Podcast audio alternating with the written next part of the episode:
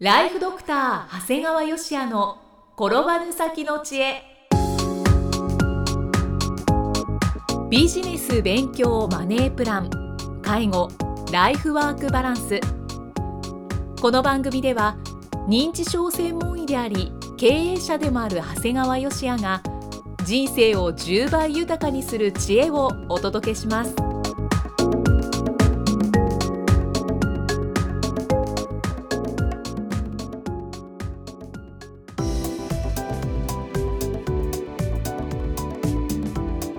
こんにちは、生きみえです。ライフドクター長谷川芳也の転ばぬ先の知恵今回も始まりました。長谷川先生よろしくお願いします。お願いします。今回は認知症患者さんのご家族についてのお話ですね。そうですね。まあタイトルとしては家族の関心に勝る良薬はないですね。外来やってるとね先生認知症の進行を止めるために私たち家族ができることはありませんか？って必死なご家族から言葉を聞くことがあるんですよね、はい、あのうちは本当に1時間以上かけて通院される患者さんも結構いるし一般的に内科系のクリニックっていうのはね半径 500m が診療圏って言われてるんですよ、まあ、整形外科だとそれが3キロぐらいになるんだけど、はうちは本当に100キロ離れたとこからも来られる方が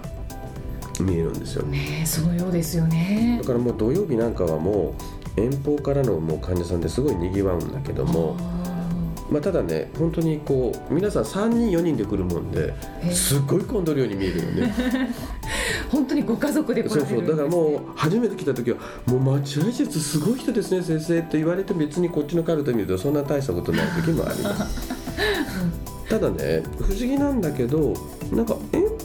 来られる患者さんの方が改善するのかななんて思う時があるんですね。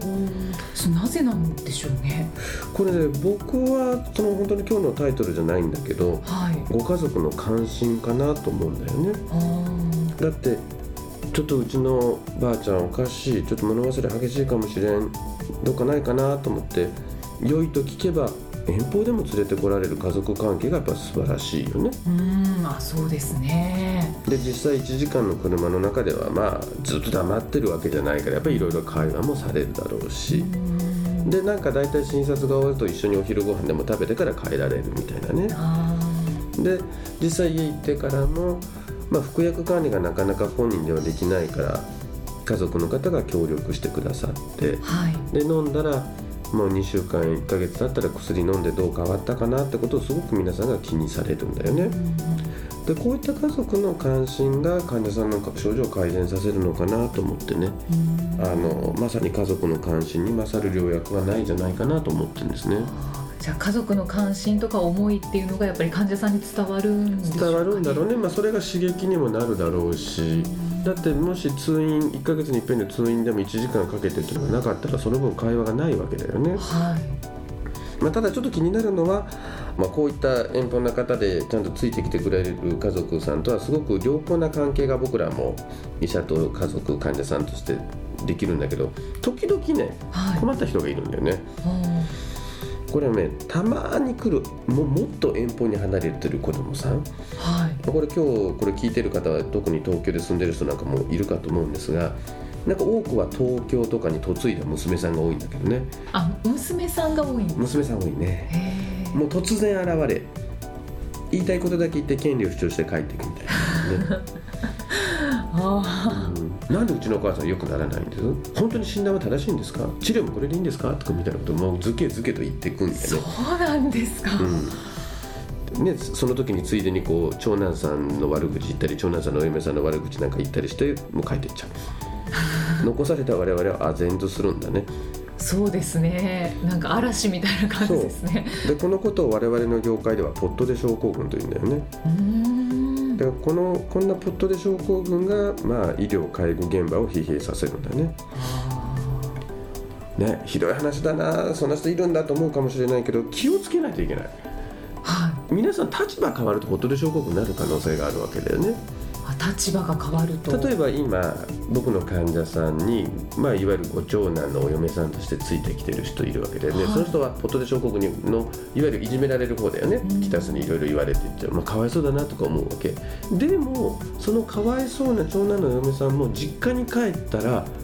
ポトデ症候群をやっちゃう可能性はあるわけですよ。ああそうです、ね、自分の親の時はね、うん、ちゃんとうちのお母さん見てくれてるの？みたいな感じに逆になっちゃう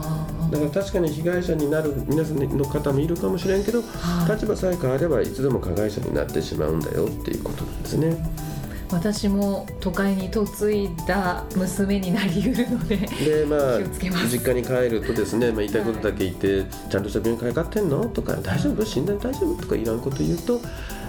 なんか東京におるいらん娘がいきなり帰ってきたって言われる可能性はまあ大ですね。人が変わったなとか言われるかもしれないですね、ね、気をつけます。気をつけてください。はい。まあせっかくですから今日はここで普通の認知症の話もします。はい。で認知症はね中核症状と周辺症状があるんです、まあ、これは何度も今までも言ってきてるんだけど中核症状と周辺症状がある、中核症状っていうのは物忘れが中心で同じ話や質問を繰り返すから家族にはかなりストレスがかかるんだよね。でも結構実害はないんですよ。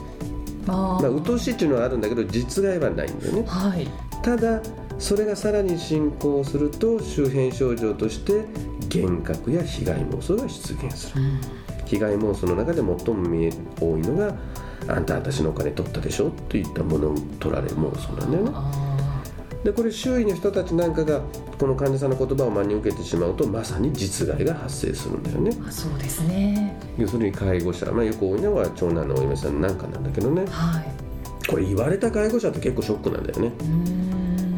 ただね僕よく言うのは物取られ妄想の多くは最も介護をしている人に向けられるんですよ。だからまあ介護している、まあ、長男のお嫁さんなんかが多いっていうのはそういうことなんだよね、はい、はい、だからさっき言ったポットで症候群みたいにたまに顔を出す程度の方にはあまりそういったものは言われない。だから僕はよく言うのは物取られ妄想は介護の勲章だよっていう話。勲章ですか、まあでもそんな勲章いらん言われるケースが多いんですけどまあでもそうですか。まあまあそうです、ね、それ言われたくないよね。だからまあ報われますよね報われる。だからまあ逆に言うと僕なんかは外来で中核症状しか出てないような方にもね、はい、前もって物取られ妄想で言われる可能性があるよっていうふうに言っておきます。ありがたいですそれは。で前もって言っとくと、まあ、言われた時のショックがやっぱかなり軽減しますのでで、まあ、逆に僕らに喜んでこう本当に言われましたような形で報告してくれる人もいるわけですね。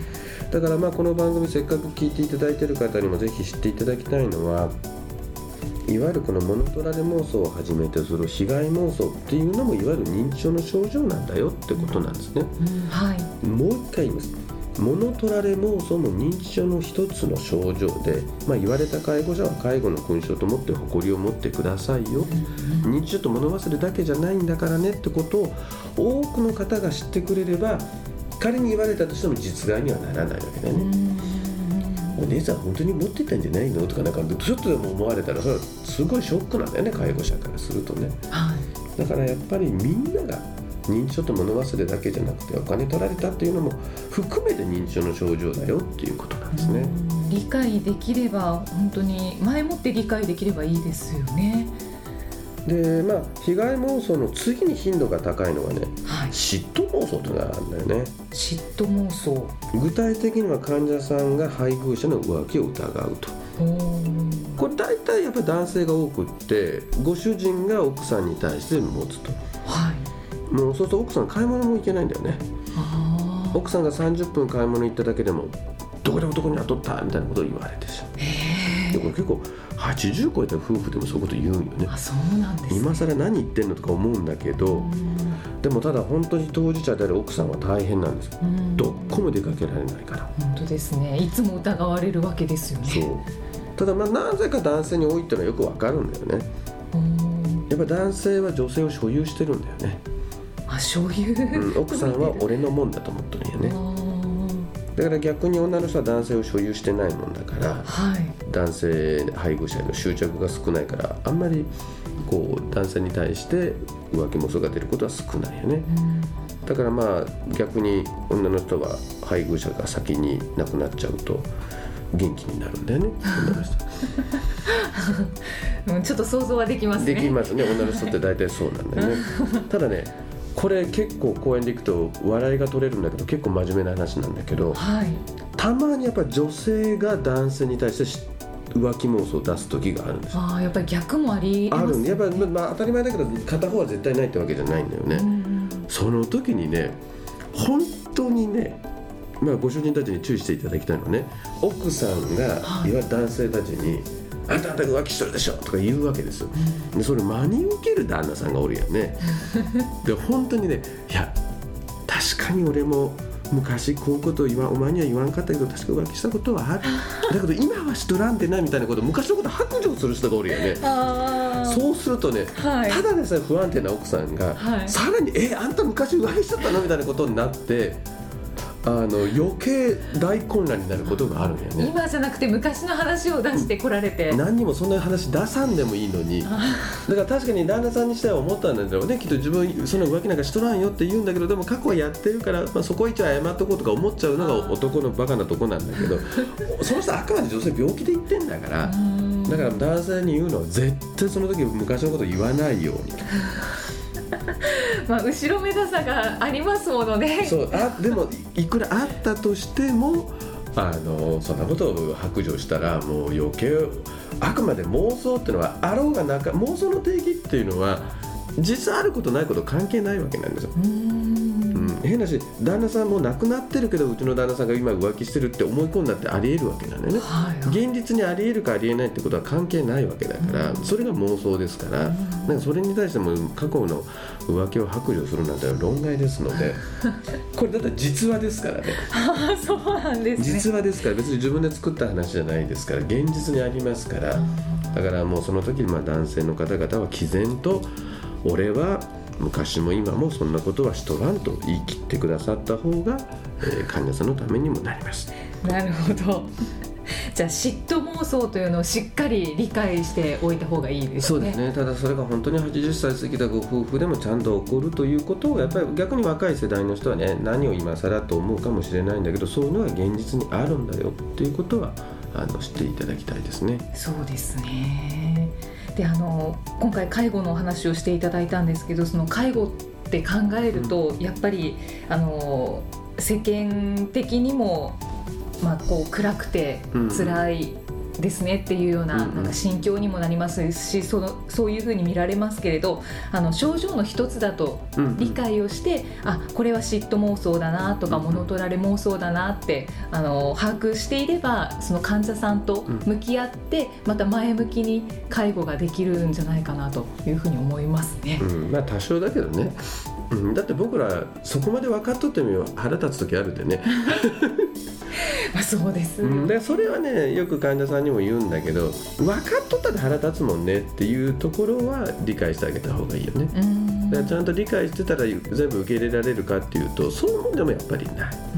もう全部これは認知症の症状だって分かっとっても言われて腹立つよっていうところですねまあそれはもう介護したものにしかわからないですね。そういうことなんです。はい今回は介護についてお話しいただきました。長谷川先生ありがとうございました。ありがとうございました。